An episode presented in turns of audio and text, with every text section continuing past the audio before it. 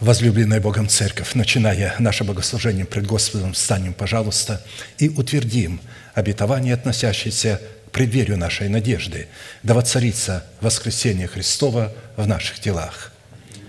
Склоним наши головы в молитве. Дорогой Небесный Отец, во имя Иисуса Христа, мы благодарны имени Твоему Святому за вновь представленную привилегию быть на месте всем, которое очертила десница Твоя для поклонения святому имени Твоему. И ныне позволь наследию Твоему во имя крови завета подняться на вершины для нас недосягаемые и сокрушить всякое бремя и запинающий нас грех. Да будут прокляты в этом служении, как и прежде, все дела дьявола, болезни, нищета – преждевременная смерть, демоническая зависимость, всевозможные страхи, депрессии, разрушение, косность, невежество – все это да отступит от шатров святого народа Твоего. И ныне встань, Господи, на место покоя Твоего Ты и ковчег могущества Твоего, и да облекутся святые Твои спасением Твоим, и да возрадуются пред лицом Твоим – Дай нам больше от Духа Твоего. Пропитай нас Духом Твоим святым. Позволь нам найти светлое лицо Твое. Я представляю это служение в Твои божественные руки, видя его рукою превознесенную, великий Бог, Отец, Сын, Дух Святой. Аминь. Да благословит вас Господь, можете садиться.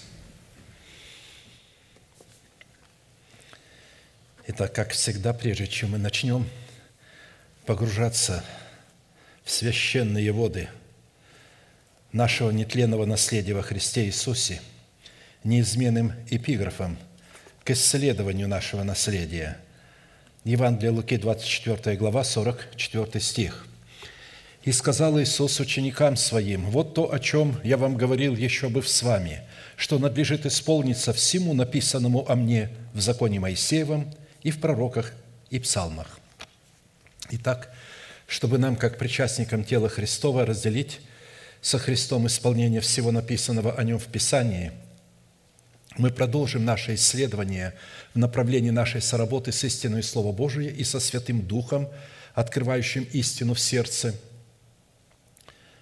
который мы приняли через наставление в вере, которое состоит в том, что нам необходимо предпринять со своей стороны, чтобы получить право на власть – отложить прежний образ жизни, чтобы облечься в новый образ жизни. Ефесянам 4, 22, 24. «Отложить прежний образ жизни ветхого человека и сливающего в обольстительных похотях, а обновиться духом ума вашего и облечься в нового человека, созданного по Богу, в праведности и святости истины». Исходя из свидетельств апостолов и пророков – Данное обетование было сокрыто и удержано от прежних веков и родов по той причине, что являлось обетованием, относящимся к преддверию нашей надежды, которая призвана была открыться только к концу веков силою Божией через наставление в вере. И при этом только тем святым, которые заплатят цену, чтобы войти в категорию доброй жены, обладающей статусом тесных врат – чтобы иметь им власть на право наследовать усыновление своего тела искуплением Христовым за заплаченную ими цену быть учениками Христовыми. И для выполнения этой повелевающей заповеди задействованы три судьбоносных, повелевающих и основополагающих действия – отложить, обновиться и облечься.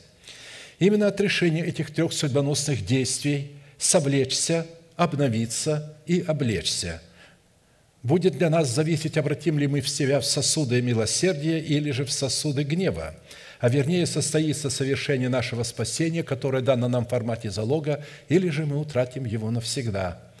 Хотя в свое время оно и дано было нам.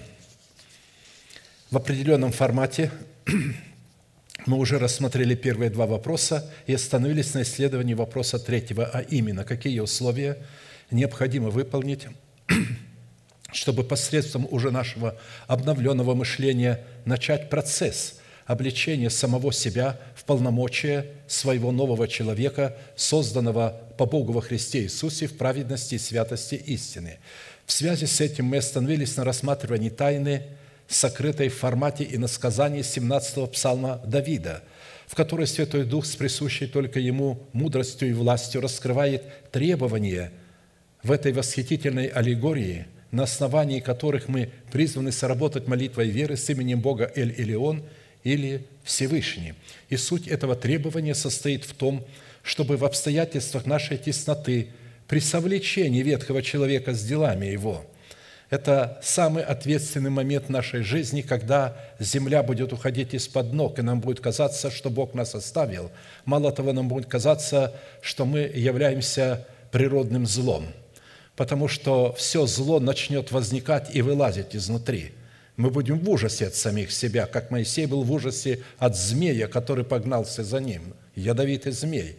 А до этого он опирался на этого змея, это был его опора, его посох – пока Бог не сказал, бери за хвост.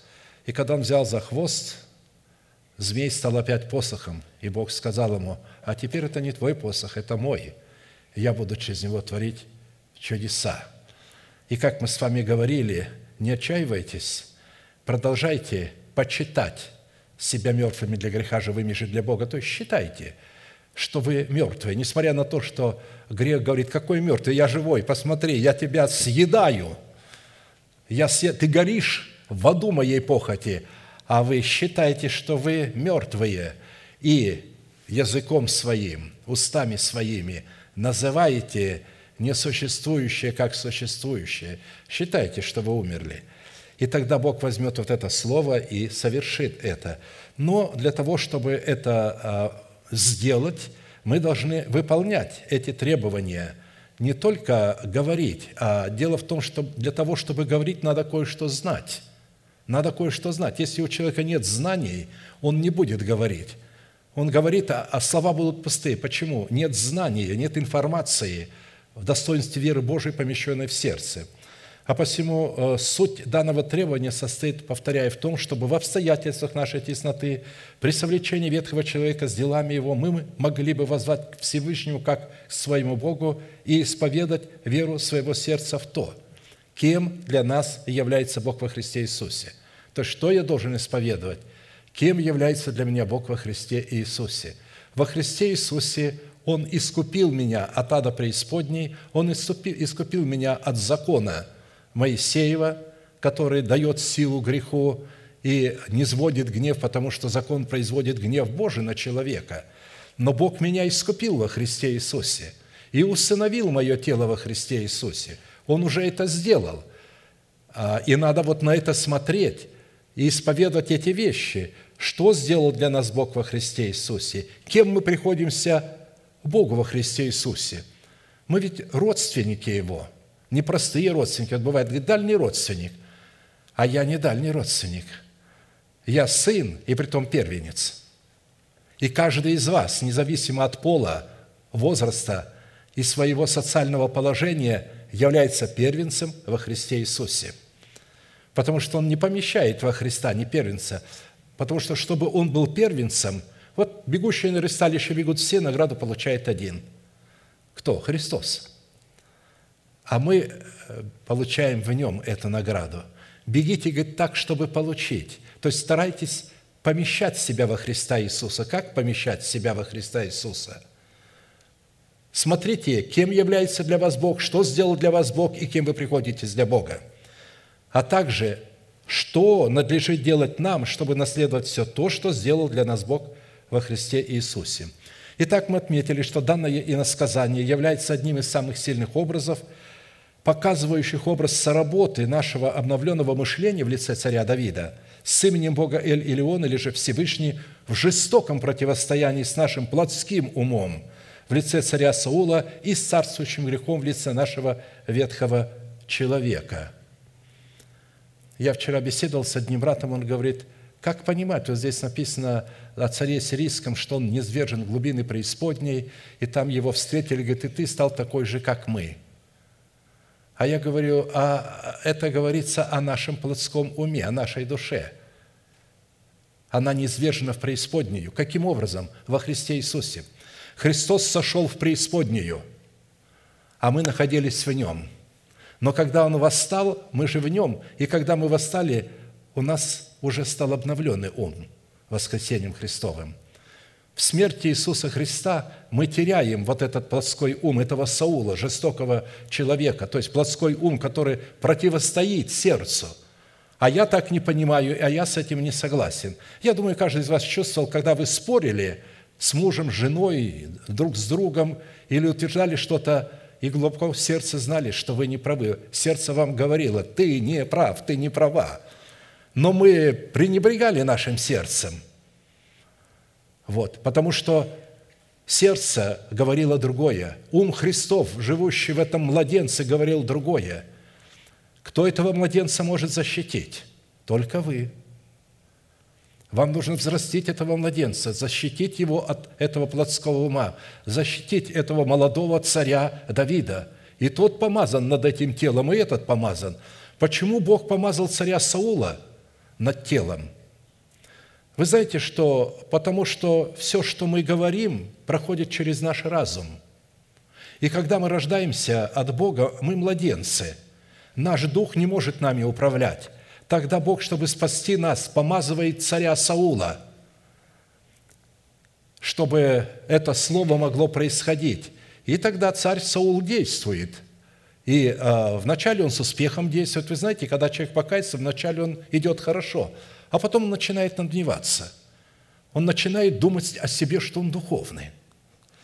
Вот, а я подумал, что это будет лучше, а я думаю, что это будет не так, вот так будет лучше. Видите, как говорил Саул Самуилу? Он подумал, а когда Саул, э, Самуил ему говорит, а ты помнишь, когда я тебя помазал, каким ты был, когда я тебя взял? Ты же не был таким. Тогда ты спрятался под телегу. Ты был смиренным, и мне надо было тебя. То есть, но на самом деле это было не смирение. Это не было смирение, потому что смиренный человек никогда под телегу не полезет, когда его Бог пошлет. Когда Господь сказал, кого послать и кто пойдет за нас, пророк Илья ответил, вот я, пошли меня. Он не полез под телегу. И когда вызов был дан филистимлянинам, кто выйдет со мной? Все убегали, включая Саула.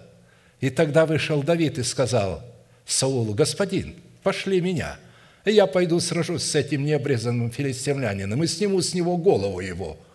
Он посмотрел на него, человек не воинственный, никогда не воевал, кроме прощи в руках ничего не держал – дал ему свою одежду, тот прошелся туда-сюда, нет, я не могу, говорит, в этом. Бросил, у него была другая одежда. Он говорит, я льва и медведя убивал. И убивал голыми руками. И ни одной царапины на теле не было. Это какую же могучую силу? И это не была сила Самсона. Самсону, чтобы убить льва, написано, и сошел на него Дух Господень. А на Давиде он пребывал постоянно, потому что он все время обладал этим, то есть постоянно обладал вот такой могучей силой. Я говорю о нашем новом человеке. Я говорю о противостоянии э, ветхого человека, который использует наш ум, наш ум в плену ветхого человека. А поэтому, чтобы Бог мог получить юридическое основание вступить в битву за наши перстные тела – чтобы посрамить царствующий грех в нашем перстном теле в лице ветхого человека с делами его, властью своего искупления и с шумом навечно не извергнуть его из нашего тела в преисподнюю, дабы воздвигнуть в нашем перстном теле державу жизни вечной и облечь наше перстное тело в нетленный жемчуг плода правды. И, как я говорю, три царя в одном теле – это слишком много в одном государстве – но в одном государстве три царя, и каждый царь тянет на себя одеяло. Вот так и здесь. Почему нам трудно? Почему мы не поймем, что творится у нас? Доброго, чего хочу делать, не могу. Хочу, но не могу. Злое, которое не хочу делать, делаю. Бедный я человек, кто избавит меня от всего тела смерти. И тут же говорит, благодарение Богу – я тот же самый. Умом моим служу закону Божию, а плотью закону греха. Когда он говорил плотью, он не имел в виду свое тело. А, иногда плоть имеет в виду тело, а иногда плоть имеет в виду ветхого человека, плотского человека, а не само тело. Итак, по своему характеру молитвенная песня Давида содержит в себе три части, в которых представлен один из эталонов характера правовой молитвы, присущей нам, как царям, священникам и пророкам. То есть нам надо брать не только эту молитву, но и другие молитвы Давида, потому что все эти молитвы присущи только царям, священникам и пророкам. И если человек не является царем, священником и пророком, а берет эту молитву, она не принесет ему никакой пользы. Я видел во время войны, смотрел репортажи сейчас, когда в Израиле шла война, как завывали евреи, как они кричали к Богу, как они плакали, «Адонай!» У них в руках молитвенные слова, правильные – они говорят их и кричат. Стена плача переполнена толпой. Гора моря переполнена толпой.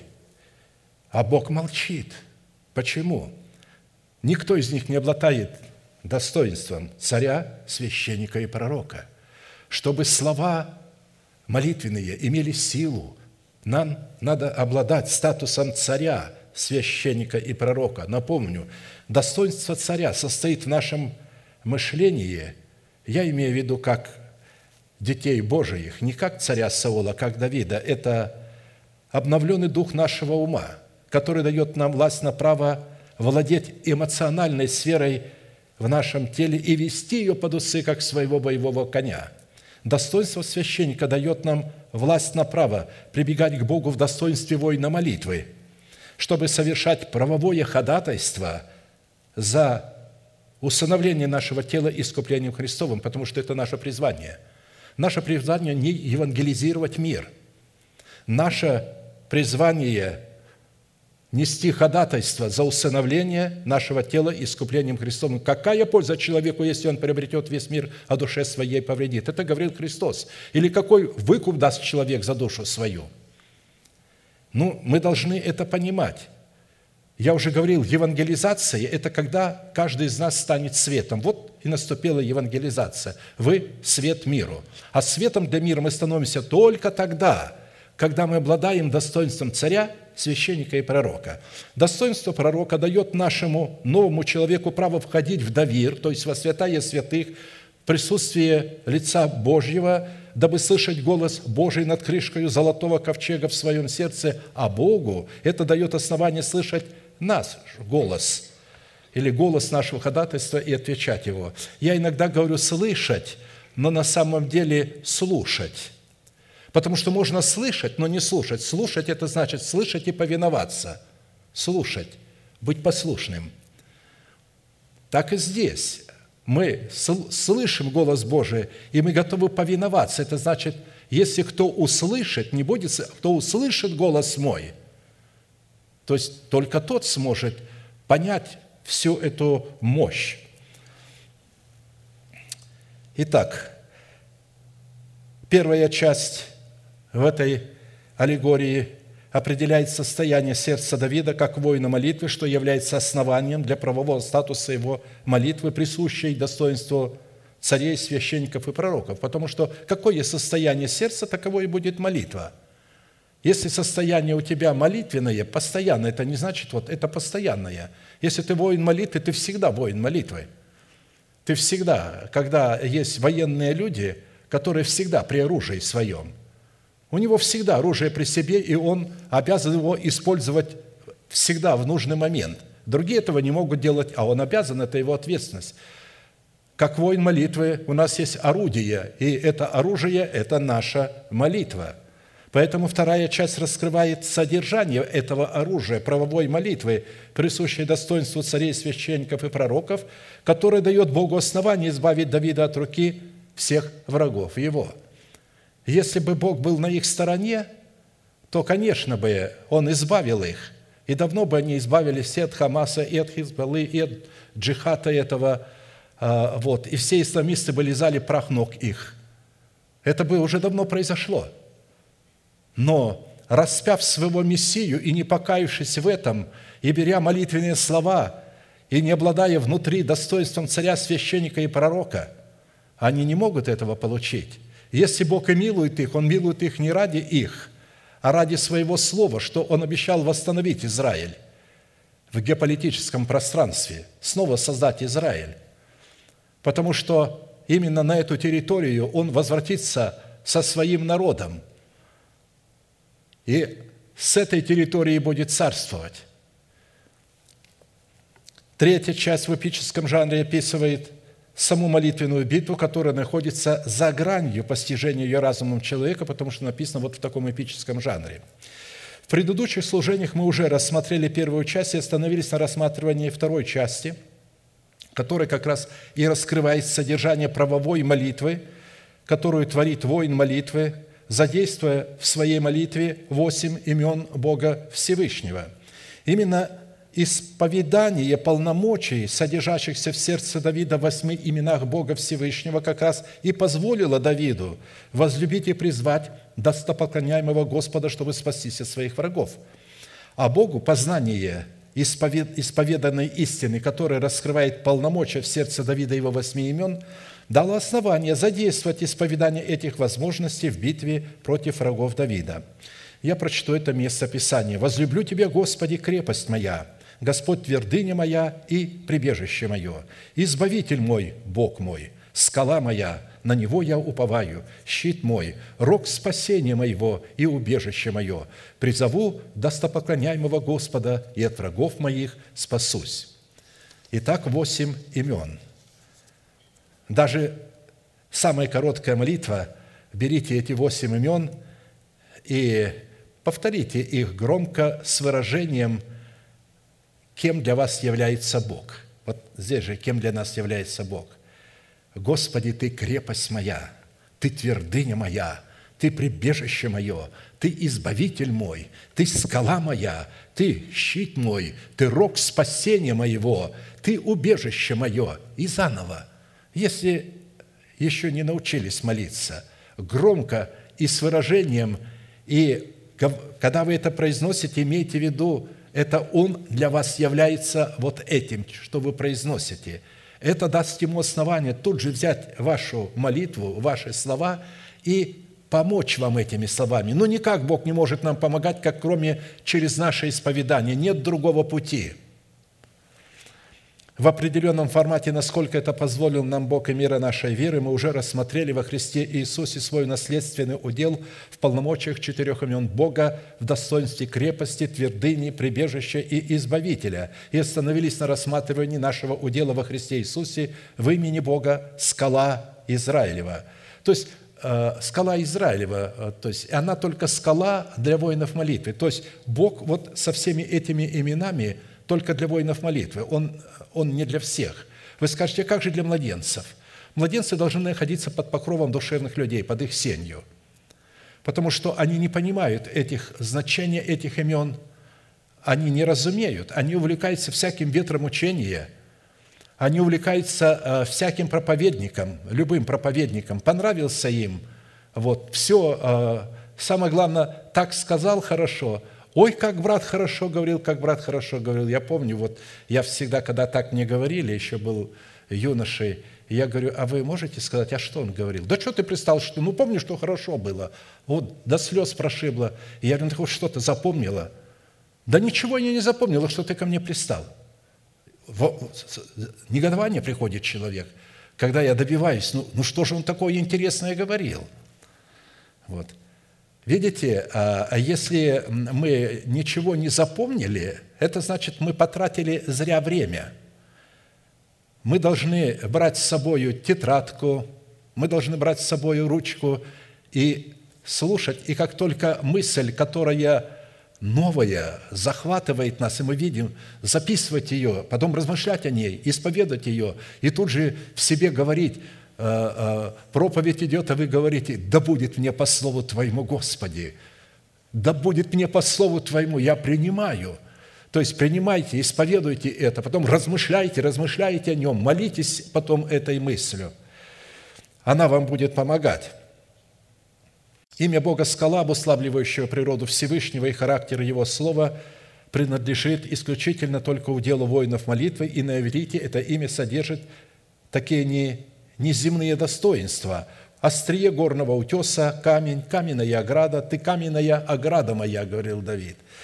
Кров, тень от скалы, победоносный, бивень слона, слоновая кость. Мы как-то рассматривали эти достоинства вот в имени Бога скала Израилева, потому что вы знаете, что в стаде слонов самка, а, там матриархат. Не самцы ведут стадо, а матриархат, самка. Вы скажете, почему? А потому что э, церковь, прообраз – это прообраз церкви. Она мать, она Сион, она ведет своих детей. Она ведет этих овец. И э, трон Соломона, или же Соломон – это прообраз Святого Духа, а Давид – это прообраз Христа, и трон Соломона был выполнен из слоновой кости. То есть это о чем говорит, что Дух Святой сидит на троне из слоновой кости.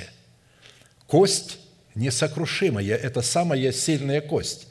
Он говорит, то есть он сравнивает кость Адама с бивнем, а, а, значит, слона.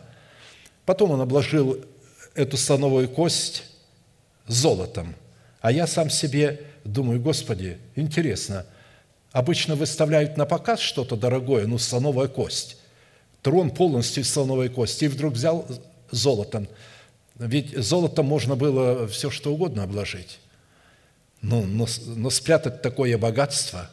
Или когда дорогие камни облаживались, знаете чем? Кедром, кипарисом – опять-таки, зачем уже сам дорогой камень? Или одно, или другое? Нет.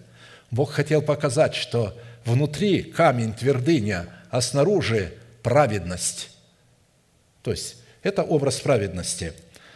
Владычество вечное, обетование пищи нетленной, утешение мира. Вот такое значение э, в имени Бога скала Израилева – с одной стороны, имеющийся род молитвы, в которой Давид исповедует свое дело в восьми именах Бога Всевышнего, говорит о том, что данная молитва творится в священных границах завета вечного, завета, заключенного с Богом.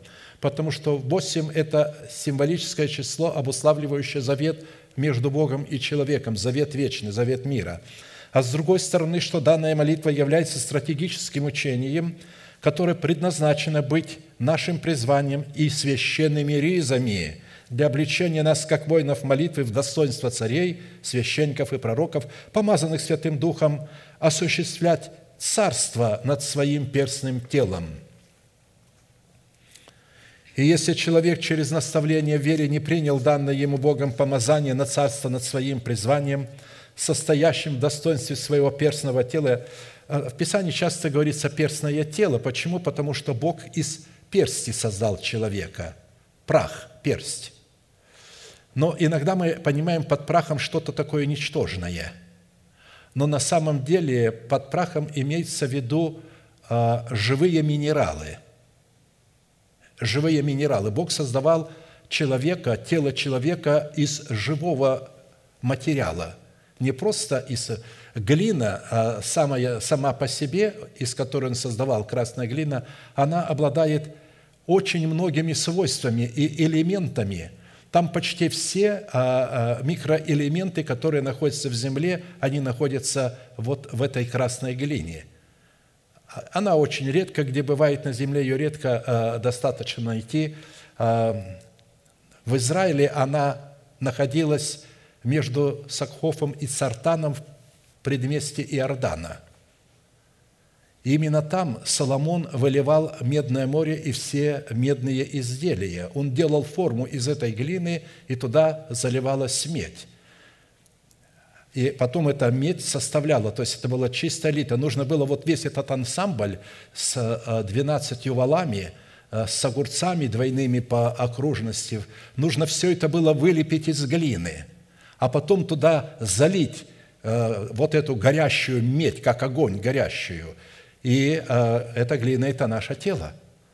И Бог из нашего тела ваяет. Бог не просто показывает, я хочу тело сделать храмом. Я хочу, чтобы тело было вот, вот таким. Почему там Иордан, почему там? Да потому что там смерть. Но Сакхов – это э, сукот, кущи, а цартан – это возвышенность. Вот э, на которой текут источники, и вот там между ими вот находился этот участок глины. Там происходит победа над смертью, и оттуда приходят эти вещи, которые делают нас храмом Господним. Только храм Господень будет облечен в жемчуг нетления, только храм Господень, и только там будет воздвигнута держава жизни. А храмом мы становимся тогда, когда мы принимаем это обетование верою и начинаем почитать себя мертвыми для греха, живыми же для Бога, и начинаем называть несуществующую державу в нашем перстном теле как существующую. С этого момента Бог начинает рассматривать вас храмом Святого Духа. Именно с этого момента. Независимо от того, как вы себя чувствуете, независимо от того, что вы падаете, снова встаете, независимо от того, что вы еще не способны хорошо владеть своими устами, но как только вы высказали неправильное слово, вы понимаете это, потому что совесть говорит не так, не так. И вы тут же что должны делать? Возвращать его назад – Сотник говорит, Господи, я подвластный человек, имея воинов у себя, говорю одному, иди, другому приди. Они делают это, приходят. Скажи слово. Я же слово им говорю, они же повинуются слову. Ты скажи слово, зачем тебе идти туда, и выздоровеет слуга мой. Христос восхищенно сказал, я в Израиле такой веры не нашел. Вот это и есть вера Божия. Это и есть вера Божия – А посему свойства и лексика в определении имени Бога скала Израилева, как и все предыдущие имена Бога, Всевышнего не могут быть найдены ни в одном из имеющихся словарей мира. Учитывая такой необходимый тендем или такой союз Бога и человека, в обличении нашего перстного тела в жемчуг нетления для нас становится жизненно важным определить в каждой сфере нашего бытия как роль Бога, так и роль человека – так как всеобщей печали большинство верующих в силу их невежества, которое является результатом их собственной жестоковыйности, свойственно пытаться всегда исполнять роль Бога, а не свою роль, к своей собственной погибели, так как, исполняя роль Бога, даже не ведая этого, человек делает себя Богом, выдает себя за Бога. Я приводил, не буду сейчас брать э, э, время, но приведу немножко все равно. Например, когда человек выдает продукт своего мышления, смешивая его с откровениями, полученными им через благовествуемое слово, то таким путем он ставит свои мысли наравне с умом Божиим. А также, когда человек вместо того, чтобы взращивать дерево жизни в едеме своего сердца – прежде очищенного от мертвых дел, в плоде кроткого языка, ищет проявление даров Святого Духа, помазание Святого Духа, благословение Святого Духа, вместо того, чтобы искать дарителя, помазующего и благословляющего. И еще один весьма разрушительный продукт человеческого ума, ведущий человека к погибели вечной, это когда он вместо того, чтобы искать общение с Богом в приношении ему плода правды, дабы быть его светом для мира, усиливается в собственной праведности, источником которой является его собственная плоть, и направляет все свои силы, средства и возможности на евангелизацию, на которую его Бог не посылал, потому что он еще не является светом для мира, он не обладает достоинством царя, священника и пророка – и он увлекается пророчествами человеческими, которые на шкале его приоритетов стоят выше истинно написанного слова, которое является истинным пророческим словом.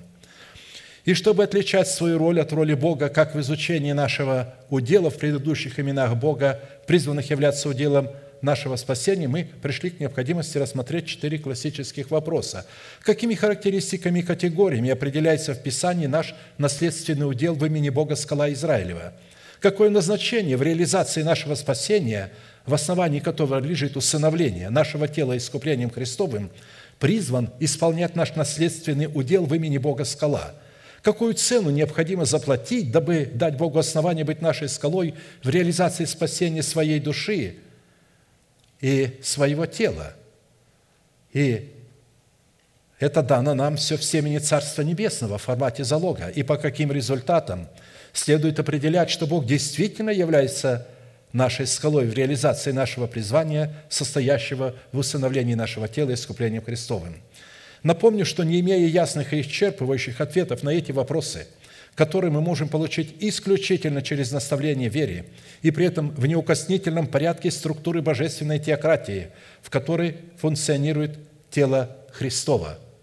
Если эту проповедь говорить среди людей – у которых будет структура демократии, оно не будет работать. Они же не признают одну голову. У них целый братский совет. Каждый имеет свою голову, и этот братский совет пасет пастор. Не пастор их пасет, а они.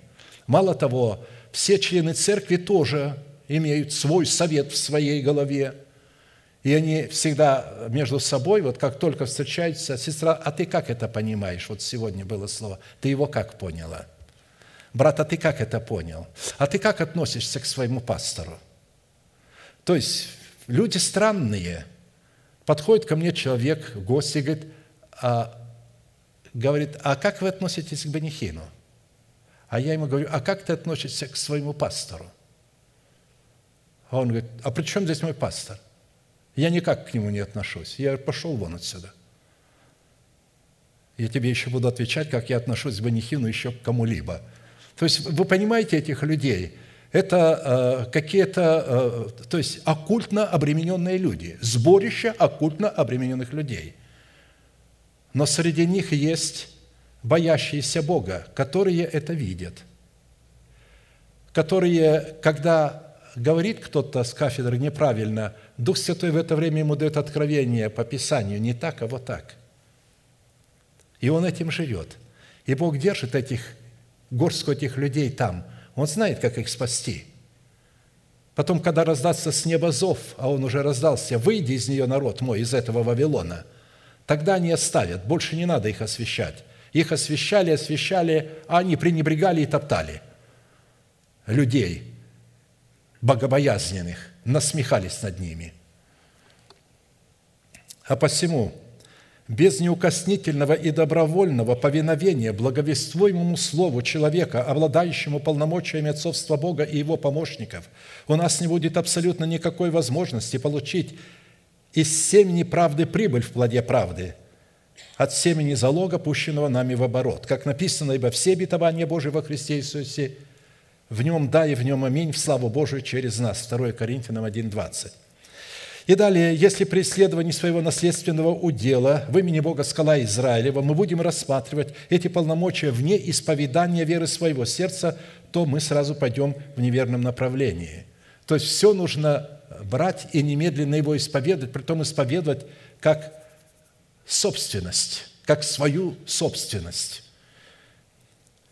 Так как Бог во всех своих властных и неизменных именах является уделом наследия только в границах своего храма, которым является перстное тело человека, который взрастил в едеме своего сердца древо жизни, двенадцать раз в году приносящее плод свой, листья, которого служат светом для мира, так как свет, который призван исцелять человеков от греха, это и есть листья дерева, которое приносит это в нашем сердце в Едеме. А посему только взрастив в едеме своего сердца древо жизни в плоде кроткого языка, потому что кроткий язык написано древо жизни, а не обузданы сокрушение духа.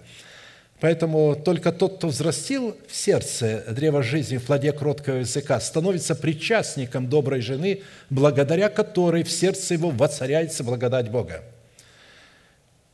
И прежде чем получить право на власть исповедовать свой наследственный удел в имени Бога скала Израилева как предмета веры своего сердца, нам необходимо будет совлечь в себя мантию своего интеллекта, дерзающего инспектировать Слово в устах Его апостолов и облечься в мантию ученика Христова – только сердце ученика Христова обладает способностью склонять свое ухо перед словом человека, наделенного полномочиями отцовства Бога и его помощников, дабы принимать семя насаждаемого слова и взращивать это семя плод правды.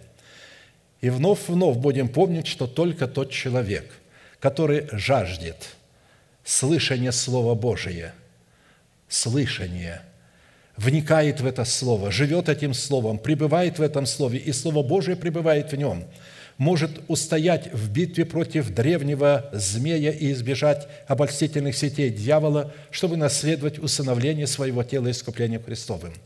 В определенном формате мы уже рассмотрели суть первых двух вопросов и остановились на исследовании вопроса третьего, связанного с условиями, дающими Святому Духу основания вести нас в наследие удела в имени Бога Скала Израилева – Суть третьего вопроса состоит в том, какую цену необходимо заплатить, чтобы дать Богу основание быть нашей скалой. Первая составляющая цены, призванная дать Богу основание быть нашей скалой, уже была предметом нашей пищи и нашего внимания на, предыдущ... на предыдущих служениях, которое состояло в нашем решении внимать заповедям Господним, дабы получить власть на право выйти как из Вавилона, живущего в нашем теле – смешивающего откровение благовествуемого слова с выбросами своего собственного интеллекта, так и из Вавилона, представляющего наши собрания в предмете проповедей власть имущих, смешивающих и извращающих истину с выбросами своего интеллекта, дабы найти добрую жену, обладающую достоинством тесных врат. Вторая составляющая цены, дающая основание быть Богу нашей скалой – на рассматривании которой мы остановились, мы уже ее начали рассматривать и остановились на ней, это наша оплата за способность жить при огне пожирающей святости. Исайя 33, 14, 16. «Устрашились грешники на Сионе, трепет объял, овладел нечестивыми. Кто из нас может жить при огне пожирающем? Кто из нас может жить при вечном пламени?» Ответ – тот, кто ходит в правде и говорит истину – кто презирает корость от притеснения, удерживает руки от взяток, затыкает туши свои, чтобы не слышать о кровопролитии, и закрывает глаза свои, чтобы не видеть зла, тот будет обитать на высотах, убежище его неприступные скалы, то есть а, наследие а, удела скала Бога Израилева станет его, убежище его будут неприступные скалы. Хлеб будет дан ему, и вода у него не иссякнет. И если вы обратили внимание, в данном иносказании наградой за нашу способность жить при огне пожирающей святости представлены четыре признака. То есть вначале мы всегда смотреть должны на награду. Потому что если мы не будем видеть награды, мы не захотим платить цены. А, а, а за что, в общем-то, платить? Но когда мы увидим награду, она будет настолько увлекательной и великой, что мы с легкостью заплатим эту цену. И вот эта награда. Мы будем обитать на высотах, Убежищем нашим будут неприступные скалы, хлеб, сходящий с неба, будет дан нам, живая вода Святого Духа, принятого нами в качестве Господа и Господина нашей жизни, сделается в нашем сердце водою, которая никогда не иссякнет.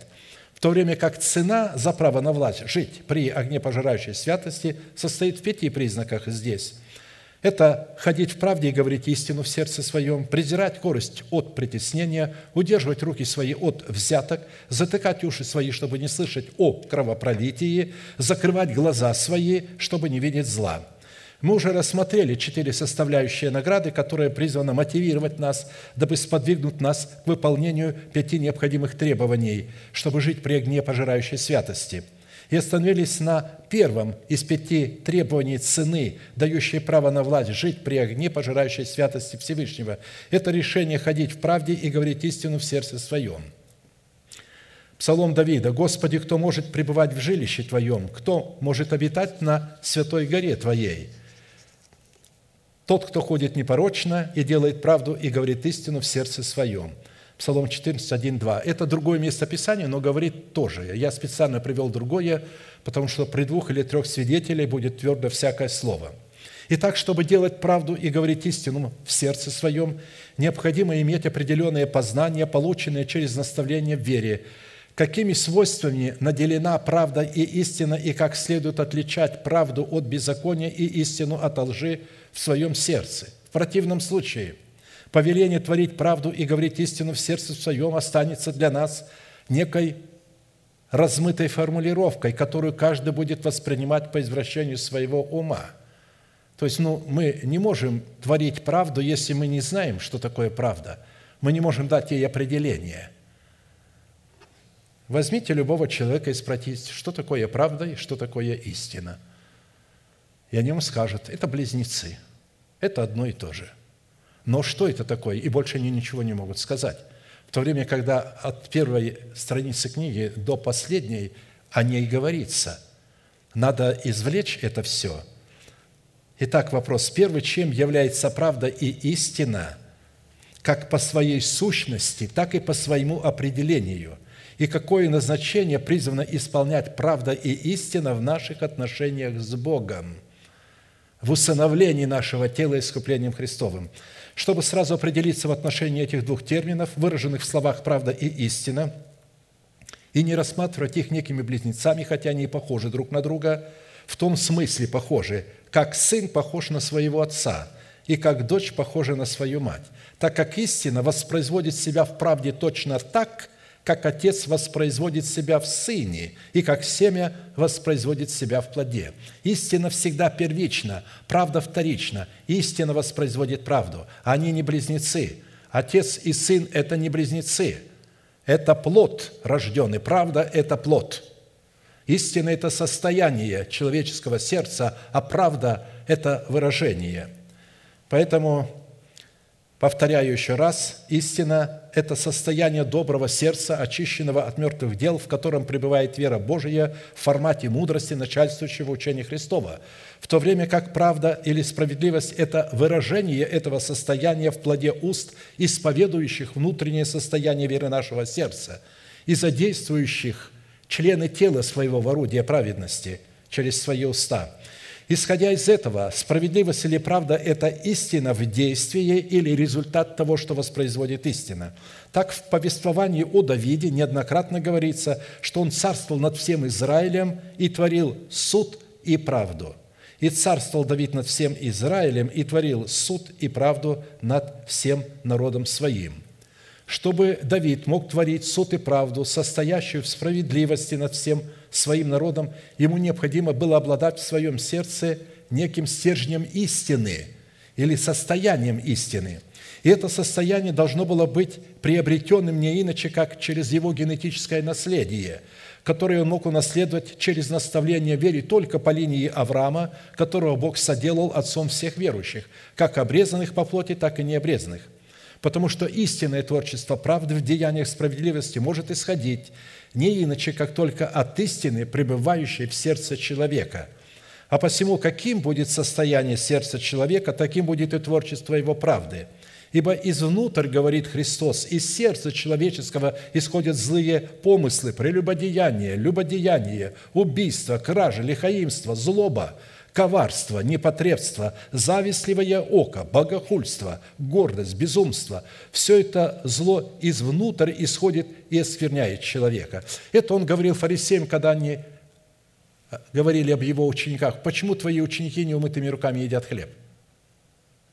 Он им ответил, что есть неумытыми руками, это не оскверняет человека – а вот это вот оскверняет человека, то, что выходит из уст. Потому что из уст, оно из сердца, а уста – это только орудие, которое использует сердце. Подобные слова Иисус неоднократно обращал к религиозной элите общества израильского, которые, по его утверждению, не являлись рожденными от истины, хотя и почитали себя знатоками и экспертами закона – усиливаясь собственной праведностью, которая в очах Бога являлась злом, так как отвергала праведность по вере, которую Бог вменил Аврааму, сделав его отцом всех верующих.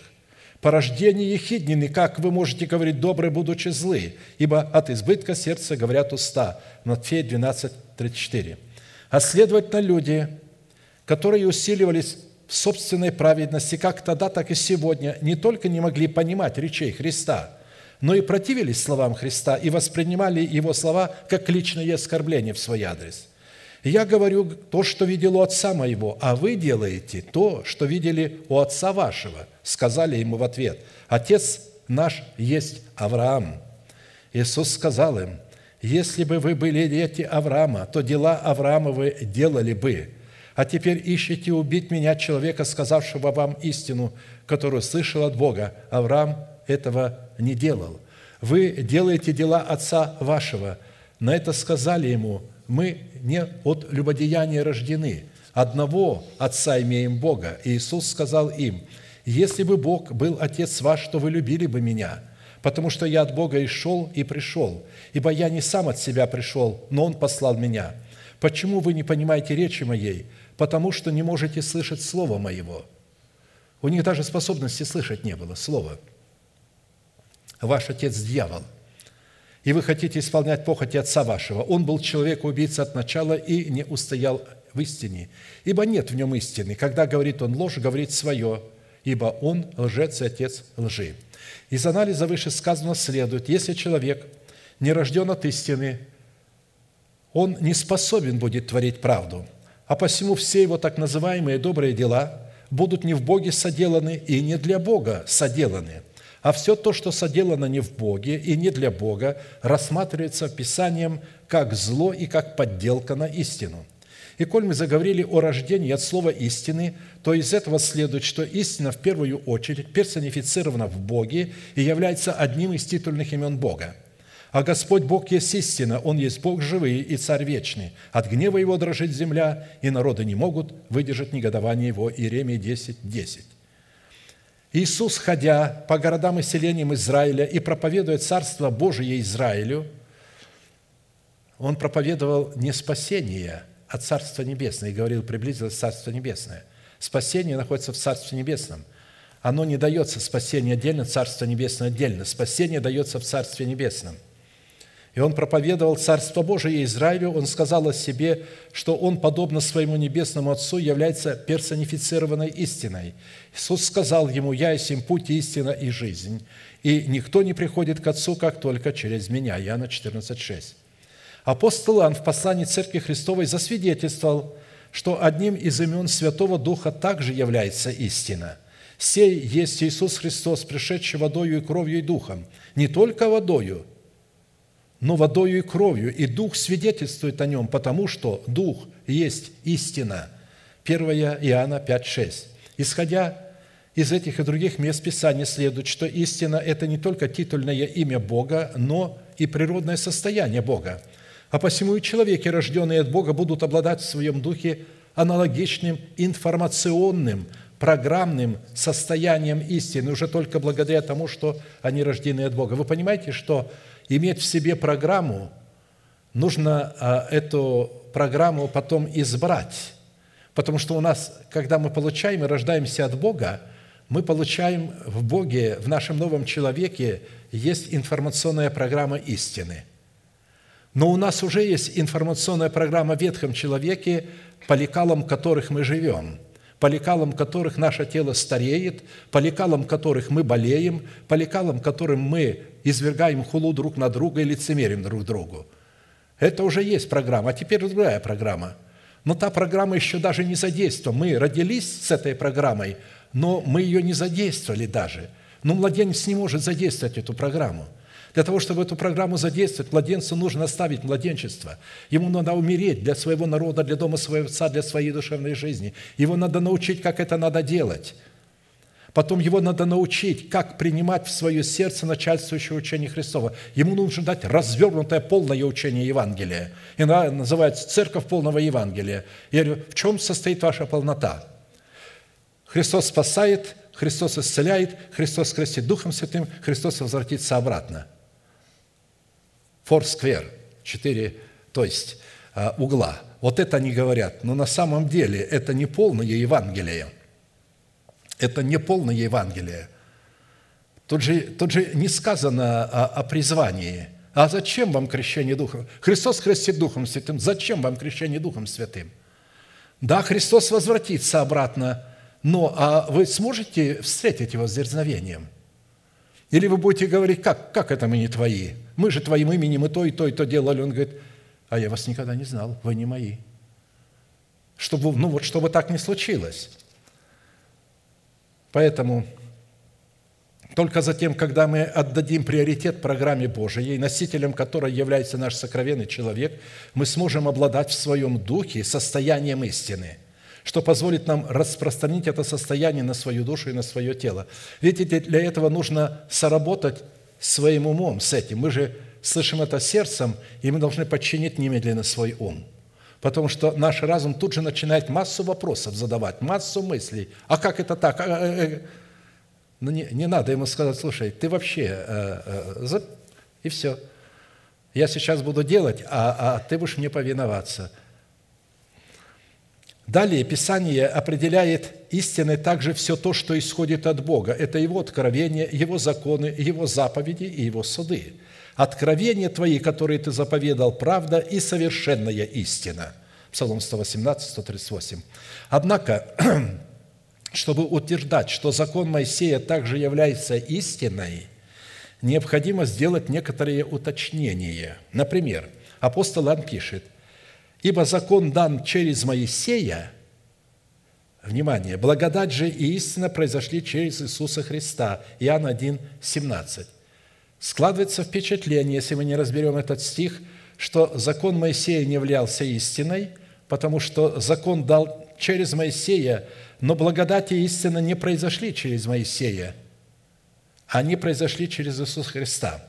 В данном случае под словом «закон» имеется в виду продукт истины, выраженный в правде Бога и правосудии Бога, призванный давать силу греху во плоти, дабы произвести гнев Божий на ветхого человека, живущего в теле нарушителя его закона.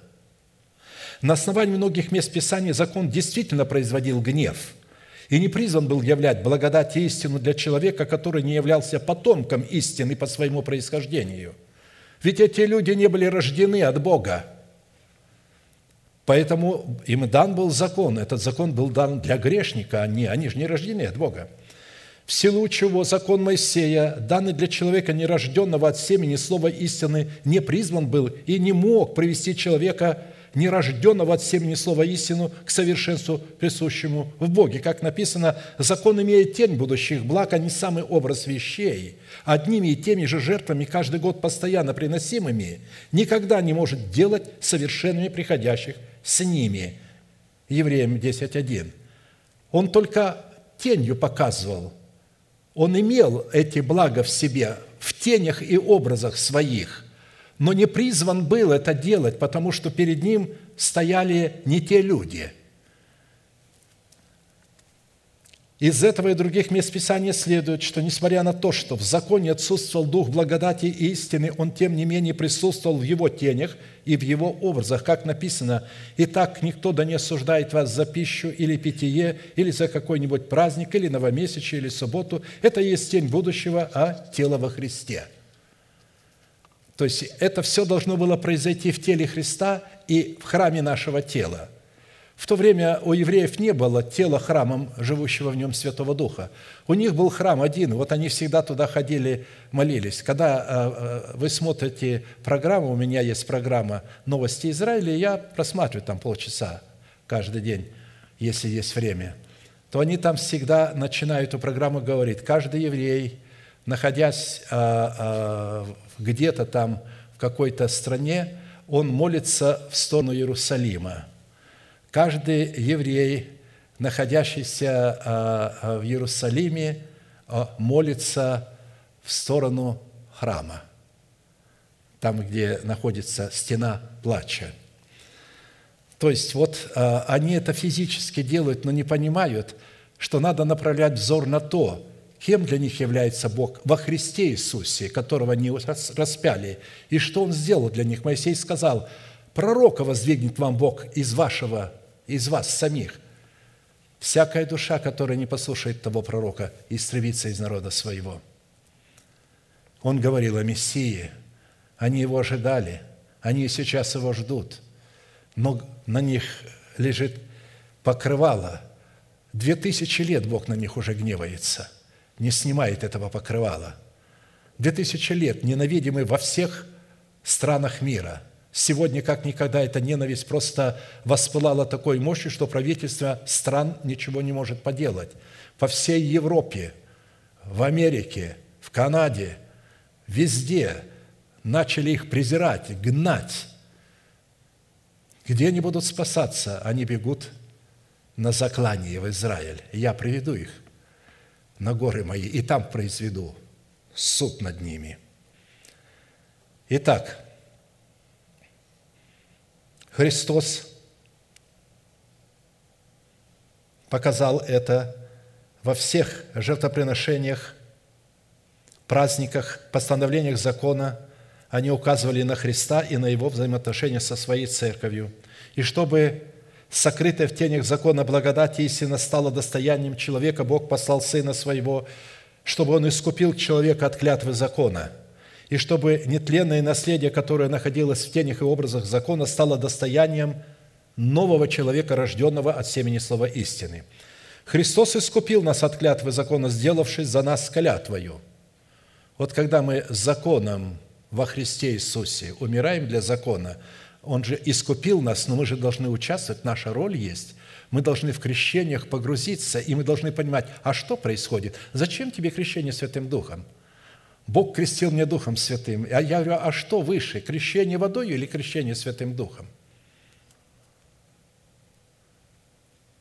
Нельзя сказать, что выше или что ниже, но первичное крещение водою. Потому что в крещении водою человек заключает завет с Богом – крещении Святым Духом его не научили, что в крещении Святым Духом он тоже заключает завет соли, но он не знает об этом. И поэтому ему крещение Святым Духом ничего не дает. Потому что он думает, что он становится духовным. И он думает, что это Дух Святой говорит через него. А это говорит его собственный Дух. Он получил при крещении Духом Святым способность говорить на иных языках. И этот иной язык – это ангельский язык, это язык Бога. Наш разум его не понимает, и дьявол его не знает. И поэтому мы говорим тайны. Но это не значит, что мы духовные. Апостол Павел прямо сказал, вы не имеете недостатка ни в каком даровании, но вы душевные, вы плотские. И я не мог, братья, говорить с вами как с духовными, как... Потому что вы плотские во Христе. А духовный или душевный человек не принимает то, что от Духа Божия, потому что почитает сие э, безумием – Поэтому Христос искупил от клятвы закона только тех людей, которых научили, как законом умирать для закона в разбитых скрижалях завета, чтобы получить в новых скрижалях завета воскресение жизни – как написано, проклят всяк висящий на древе, дабы благословение Авраамова через Христа Иисуса распространилось на язычников, чтобы нам получить обещанного Духа верою. Галатам 3, 13, 14. А апостол Петр сказал, и для евреев точно так же, нет другого имени под небом, которым надлежало бы вам спастись. Тот, которого вы распяли, это как раз тот, через которого вы можете спастись, и другого имени нет. И для обрезанных также – Поэтому цена нашего искупления от клятвы закона состоит в том, что Христос сделался за нас клятвою и таким образом истребил бывшее о нас рукописание, которое было против нас. Учением, написано, истребив учением бывшее о нас рукописание, которое было против нас. И Он взял его из среды или от среды и пригвоздил ко кресту, отняв силу у начальства властей, властно подверг их позору, восторжествовав над ними собой. Колоссянам 2, 14, 15. Где он это сделал? Он это делает в теле человека. Потому что если он будет это делать где-то вне тела человека, оно никакого отношения к человеку не будет иметь. Мы должны понимать святость закона и рукописание, которое истребляет этот закон в нас – вот когда мы это понимаем, что все это происходит в нашем теле, что Он истребляет своим учением бывшее нас рукописание в нас, потому что в нас живет, когда мы родились, то наш новый человек обладает в себе Божьим законом, у него есть программа. И этот закон немедленно, несмотря на то, что он имеет в себе образ благодати и программу благодати, но эта программа благодати не может открыться – она, наоборот, немедленно становится убийственной, и она убивает. Почему? Она видит ветхого человека, она видит грех, грех в теле. Как она может давать благодать человеку, у которого в теле информационная программа греха, которой он подчинен, и которая в нем живет, и которой он управляется? Как может ему быть дарована благодать? Нет, закон тогда что делает? Он выявляет грех, обнаруживает его. Закон обнаруживает грех, дает силу этому греху, чтобы человек увидел, что в нем. И потом, когда человек это видит, он должен законом умереть для закона в смерти Господа Иисуса, и только тогда он включает информационную программу благодати. она начинает работать как программа благодати. Только тогда, когда он выходит из младенчества, потому что невозможно умереть для своего народа, для дома своего отца и для своей душевной жизни, будучи младенцем. Итак, исходя из этих и других мест Писания, подлинное благословение Авраамова состоит в такой правде Бога, которая является продуктом истины и которая может даваться только независимо от закона, даром по благодати искупления во Христе Иисусе. Делами закона не оправдается пред ним никакая плоть, ибо законом познается грех. Но ныне, независимо от закона, явилась правда Божия, о которой свидетельствуют законы пророки. Видите, это было и в законе и в пророке. Бог это там свидетельствовал, говорил.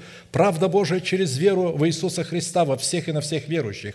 Ибо нет различия, потому что все согрешили и лишены славы Божией, получая оправдание даром по благодати Его, искуплением во Христе Иисусе. Римлянам 3, 20, 24. Итак, от познания и внедрения данной составляющей в нашу жизнь будет зависеть как возможность истребления рукописания, которое было против нас, так и возможность благоволения к нам Бога. С одной стороны, слово «правда» в формате плода нашего духа на иврите означает справедливость, непорочность, надежность и верность, как нечто твердое, основанное, непоколебимое и не подлежащее изменению.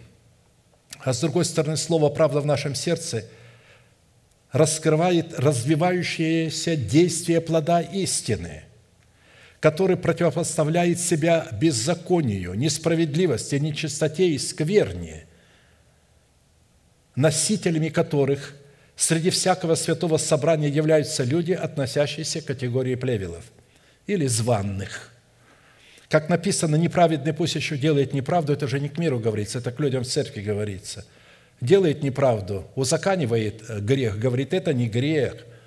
Ну, неправедный пусть еще делает неправду, нечистый пусть еще сквернится. Он говорит, это не есть нечистота.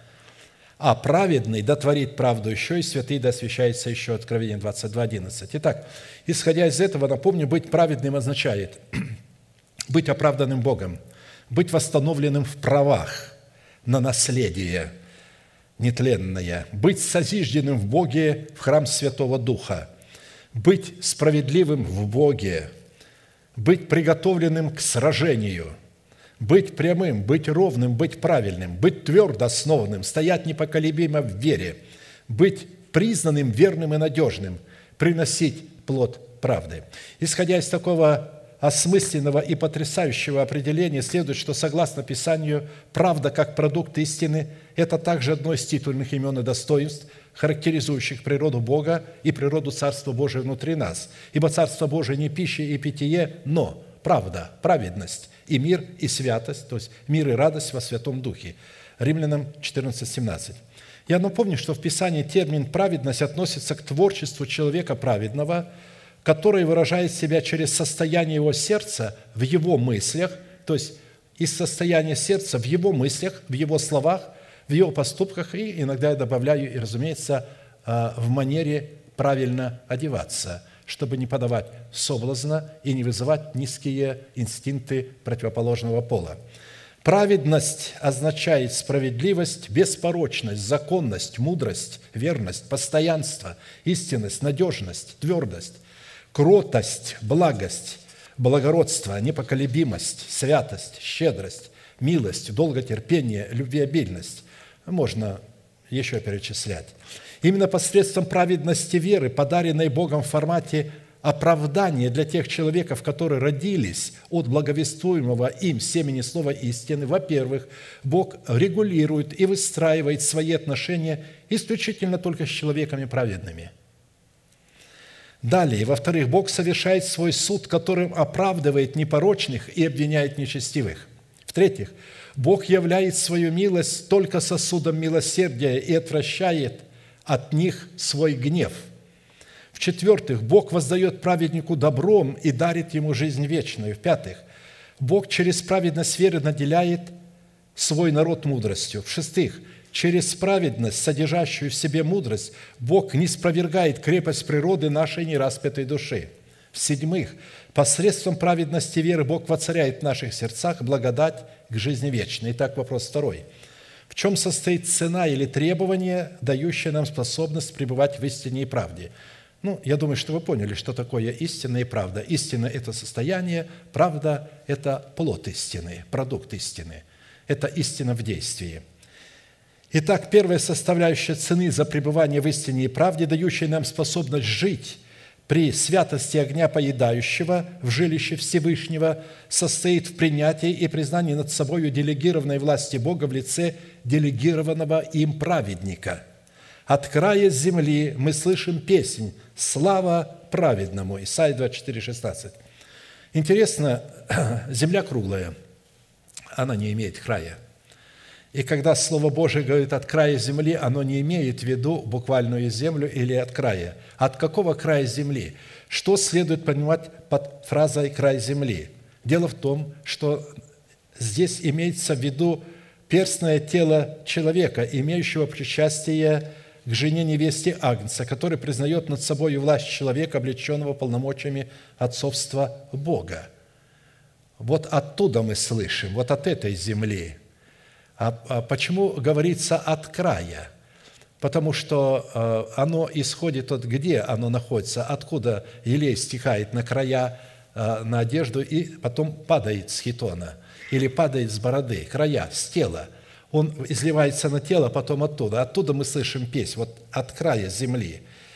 Так вот, э, край земли на иврите будет означать такие составляющие – это сень Бога Всемогущего, то есть вот от края земли это человек, который имеет, э, то есть над собою сень эту всемогущего, покрывалом Бога Всемогущего, крыльями Бога Всемогущего, границами Бога Всемогущего, властью Бога Всемогущего. Граница – это всегда край. Бог действует в границах нашего тела, поэтому и говорится край, граница – на самом деле земля круглая. Писание говорит, он есть тот, кто восседает над кругом земли. Но не может же один и тот же пророк Иеремия э, говорить, он есть тот, который восседает над кругом земли, и потом через другого пророка говорить, через Исаю, от края земли. Потому что э, я находил умников таких, которые говорят, а земля не круглая. И я, говорит, вам докажу. Я говорю, как же ты докажешь? Я говорю, сядь на самолет и поднимись на самолете на 12 километров – когда будешь лететь, и ты увидишь, что Земля круглая. Уже с 12 километров видно, как э, э, Земля заворачивается, что она круглая, а, а, а, а не плоская. Итак, в связи с этим расширенным значением этот стих мог бы иметь еще несколько смысловых версий, усиливающих друг друга. От людей, пребывающих под сенью Всевышнего, мы слышим песнь «Слава Богу праведному», от людей, покоящихся под покрывалом Бога Всевышнего, мы слышим песнь «Слава Богу праведному». От людей, находящихся под крыльями Всевышнего, мы слышим песнь «Слава Богу праведному». От людей, находящихся в границах слов всемогущего, мы слышим песнь «Слава Богу праведному». От людей, признающих над собой делегированную власть Бога, мы слышим песнь «Слава Богу праведному». Вторая составляющая цены за пребывание в истине и правде, дающей нам способность жить при святости огня поедающего, состоит в плате за познание истины об усыновлении своего перстного тела искуплением Христовым. А я знаю, Искупитель мой жив, и Он в последний день восставит из праха распадающуюся кожу мою сию – и я во плоти моей узрю Бога». Иова 19, 25, 26. Я не просто прочитал, это самая древняя книга, это самое древнее высказывание об усыновлении нашего тела искуплением Христовым в измерении времени. О нем знал Иов, оно было открыто. Когда его тело находилось в жестоком поражении проказой, уже четыре года, когда она с него спадала, смердела, жуткая боль, днем и ночью не заснуть. Все отреклись. Бог молчит, не слышит. Дети убиты, имущество разграблено. А это был князь. Когда он вставал, ложили перст на уста свои старцы и замолкали юноши, дрожали. А теперь ничтожество приходит и плюет на него, проходит мимо – он говорит, а я знаю, Искупитель мой жив. Он знал об искуплении. И он говорил о теле, он не просто говорил о чем-то, он говорил о своем теле. Быть уверенным в восстановлении из праха своего перстного тела искуплением Христовым, обуславливающим наше призвание во Христе Иисусе, означает соработать с Богом в познании истины об усыновлении своего перстного тела искуплением Христовым. Тогда Иисус сказал к уверовавшим в Него иудеям – если прибудете в Слове Моем, то вы истинно Мои ученики, и познаете истину, и истина сделает вас свободными». Речь идет о свободе во Христе Иисусе. Только посредством пребывания в благовествуемом нам Слове познанная нами истина может сделать нас свободными от греха. Если мы не познаем эту истину, она не сделает нас свободными от греха – только когда мы познаем истину, она делает нас свободными от греха через праведность нашей веры, которая является плодом правды, происшедшим от семени слова истины. То есть, когда плод уст наших начинает произносить это, вот тогда это и Бог делает. Учитывая, что Иисус передал мандат своей власти – и своего посланничества своим апостолам, чтобы Его истина сделала нас свободными от власти греха и смерти, нам необходимо признать над собой власть делегированного учителя в лице определенного апостола Христова и пребывать в благовествуемых им словах. «Истина, истина говорю вам, принимающий того, кого я пошлю, меня принимает, а принимающий меня принимает пославшего меня». Видите, Иисус прямо говорит, «Вот кого я пошлю – вот.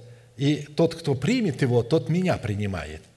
Именно через принятие конкретного человека в достоинстве апостола мы получаем возможность через благовествуемое им семя слова истины получать оправдание даром по благодати Божией, которое призвано усыновить наше тело искуплением Христовым, получая оправдание даром по благодати Его искуплением во Христе Иисусе. Римлянам 3, 24. Далее, третья составляющая цены – за пребывание в истине и правде, дающей нам способность жить при святости огня поедающего, это наше решение прощать обиду до захождения солнца. Гневаясь, не согрешайте, солнце да не зайдет во гневе вашем, и не давайте место дьяволу. То есть, когда а, солнце заходит в нашем гневе, мы ложимся с нашей обидой, мы даем место дьяволу. Прощение, напомню, что такое прощение? Прощение – это целенаправленное волевое действие, сопряженное с дисциплиной нашего ума и нашего сердца, призванное вести за собою нашу раненую эмоцию к свободе от греха под названием обида, которая является сетью и капканом дьявола, в которую он уловляет человеков, которые отказываются искоренять обиду из своего сердца. Я научился немедленно, независимо от моих эмоций, насколько они ранены, насколько они негодуют, я тут же в духе моем говорю, Небесный Отец, во Иисуса Христа, я прощаю. Это мое решение. Бог не исходит из того, что вы чувствуете. Бог исходит из вашего послушания. Вы соглашаетесь, и вы говорите, и Он вам виняет это в праведность. А потом уже Он будет лечить вашу эмоцию – Второзаконие 24, 10, 13. «Если ты ближнему твою, твоему дашь что-нибудь взаймы, то не ходи к нему в дом, чтобы взять у него залог. Постой на улице. А тот, которому ты дал взаймы, вынесет тебе залог свой на улицу. Если же он будет человек бедный, то ты не ложись спать, имея залог его. Возврати ему залог при захождении солнца, чтобы он лег спать в одежде своей и благословил тебя, и тебе поставится сие в праведность пред Господом Богом твоим». Обратили внимание, что залогом являлась одежда у бедного человека. И Бог говорит, если ты возьмешь у бедного человека залог, не ложись спать до захода солнца, возврати ему одежду, чтобы он не лег нагим. Под залогом, который оказался в руках нашего ближнего, представлена наша одежда. Наша одежда – под которой просматривается образ нашей праведности, которая оказалась в руках нашего ближнего из-за причиненного нами нашему ближнему ущерба. Если вы будете прощать людям согрешения их, то простит и вам Отец ваш Небесный. А если не будете прощать людям согрешения их, то и Отец ваш не простит вам согрешений ваших. То есть здесь имеется в виду, что когда э, кто-то нас обидел, его праведность оказалась в наших руках. Теперь, э, дело в том, что не только его, но и наша праведность находится под потерей. Если мы не возвратим нашему ближнему одежду, не простим его, то мы потеряем свою одежду тоже. Он будет наги, вы его не простили, но и вы останетесь нагими. Бог и вам не простит. Вот о чем речь идет. Поэтому, если наш ближний, причинивший нам обиду, попросил у нас прощения и покаялся пред Богом, а мы, в свою очередь, отказываемся простить его и восстановить с ним прежние отношения, Бог вменит нам в грех как наши отношения, так и наше противление Его заповеди, и мы сами окажемся нагими в очах Бога. А наш ближний, который покаялся перед нами и перед Богом, будет восстановлен в своих правах на праведность. Обида наряду со сплетней и ложными подозрениями – это самый распространенный грех в среде народа Божьего, который стоит неодолимой преградой на пути к братолюбию, призванному перевести человека из состояния смерти в состояние жизни. Уже на сегодня ад преисподней переполнен людьми, которые умерли, сохраняя в сердце своем обиду на своего ближнего, и при этом были уверены, что направляются в небеса, несмотря на то, что их сердце не пребывало в истине и правде. Пребывая в истине и правде, они бы простили, потому что э, требует этого истина, справедливость. Нам следует твердо знать, что обида и истина не могут одновременно пребывать или сосуществовать в сердце человека. А посему нам следует сделать выбор либо на пребывание в нашем сердце обиды – либо на пребывание в нашем сердце истины. И чем раньше и скорее мы это сделаем, тем скорее мы дадим Богу основание простить наши грехи и вести нас в атмосферу истины и правды. В-четвертых, четвертая составляющая цены за пребывание в истине и правды, представляющая атмосферу нашего искупления, дающая нам способность жить при святости огня поедающего в жилище, в жилище Всевышнего, это полное размежевание с Вавилоном – о чем мы с вами ранее говорили в воскресенье. Однако при рассматривании цены, дающей нам способность жить при святости огня поедащего, эта составляющая в нос становится востребованной и актуальной.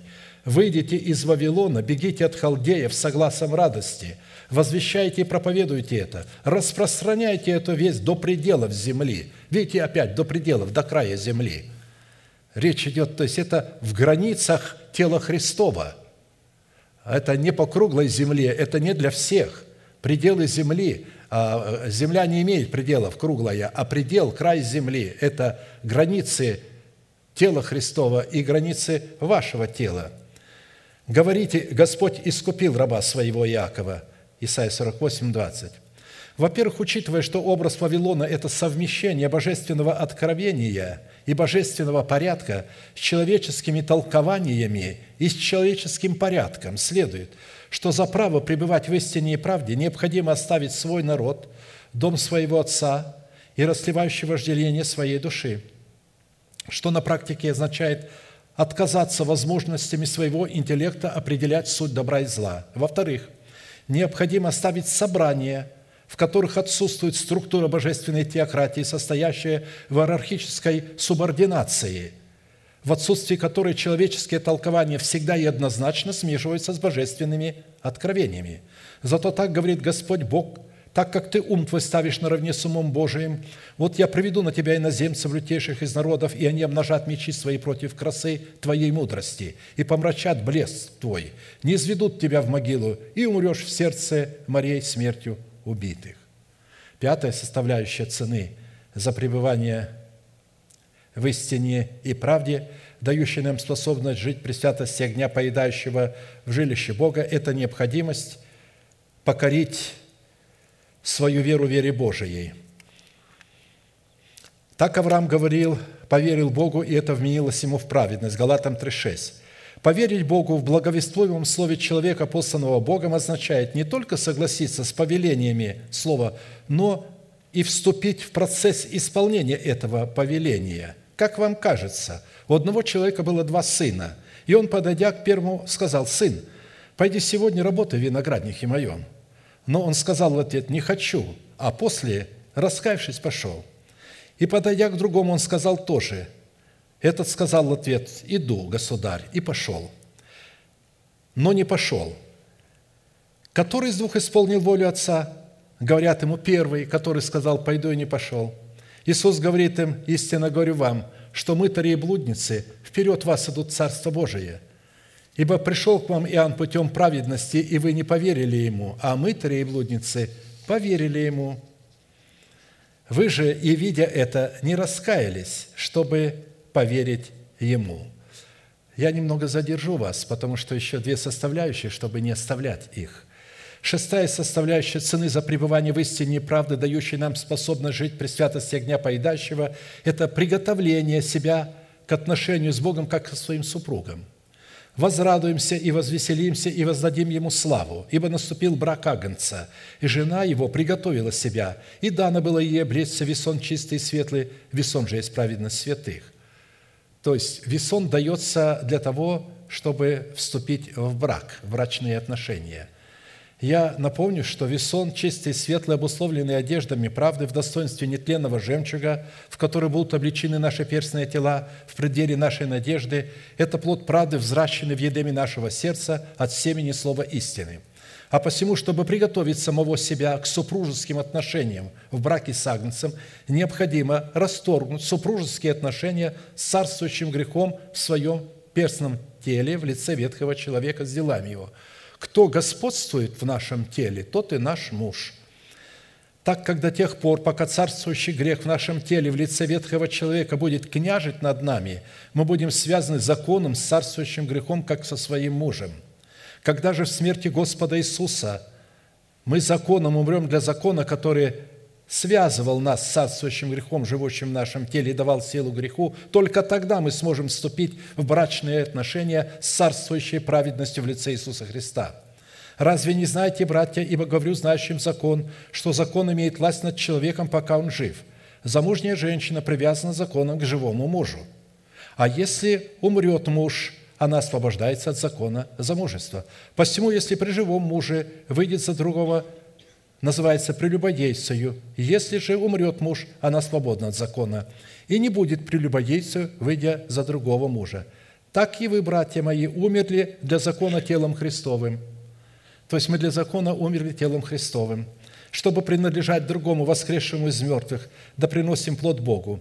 Ибо когда мы жили по плоти, тогда страсти греховные, обнаруживаемые законом, действовали в наших членах, чтобы приносить плод смерти. Но ныне, умерши для закона, которым были связаны, мы освободились от него, чтобы нам служить Богу в обновлении духа, а не по ветхой букве. Седьмая составляющая цены за пребывание в истине и правде, дающая нам способность жить при святости огня поедающего в жилище Бога, это принятие благовествование Христова в свое сердце, в котором открывается правда Божия от веры в веру, в результате которой мы будем иметь в себе жизнь вечную. В благовествуемом в благовествовании Христовом открывается правда Божия от веры в веру, как написано, «Праведный верою жив будет». Римлянам 1,17. Слово сочетание от веры в веру означает от семени слова веры, принимаемой в формате оправдания – или же залога к взращиванию плода веры в формате праведности. Вот о чем здесь говорится, от веры в веру, от семени к плоду. Если в нашем поклонении смысловое значение семени веры, призванной обнаружить в себя в показании плода веры, будет отсутствовать или каким-либо образом будет искажено и утрачено, у Святого Духа не будет никакого основания в благовествовании Христовом открыть нам правду Божию – в соработе нашей веры с верой Божией. Но что говорит Писание?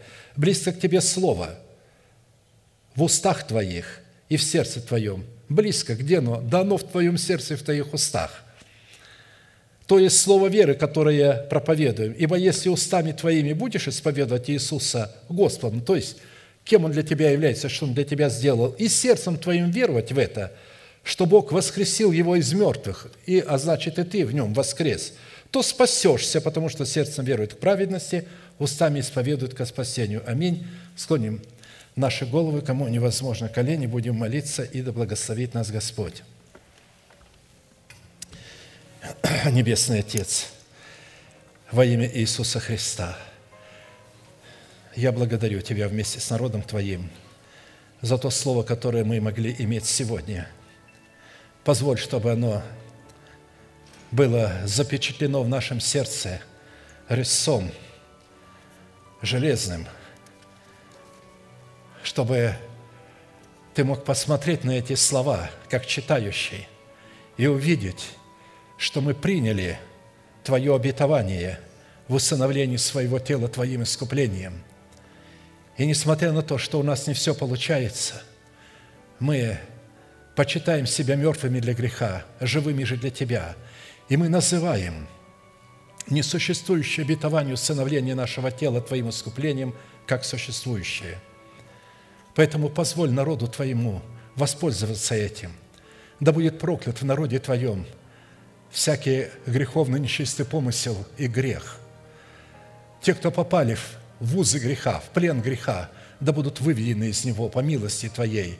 Дай им мужество разорвать отношения с грехом и исповедать его пред лицом Твоим, пред помазанником Твоим.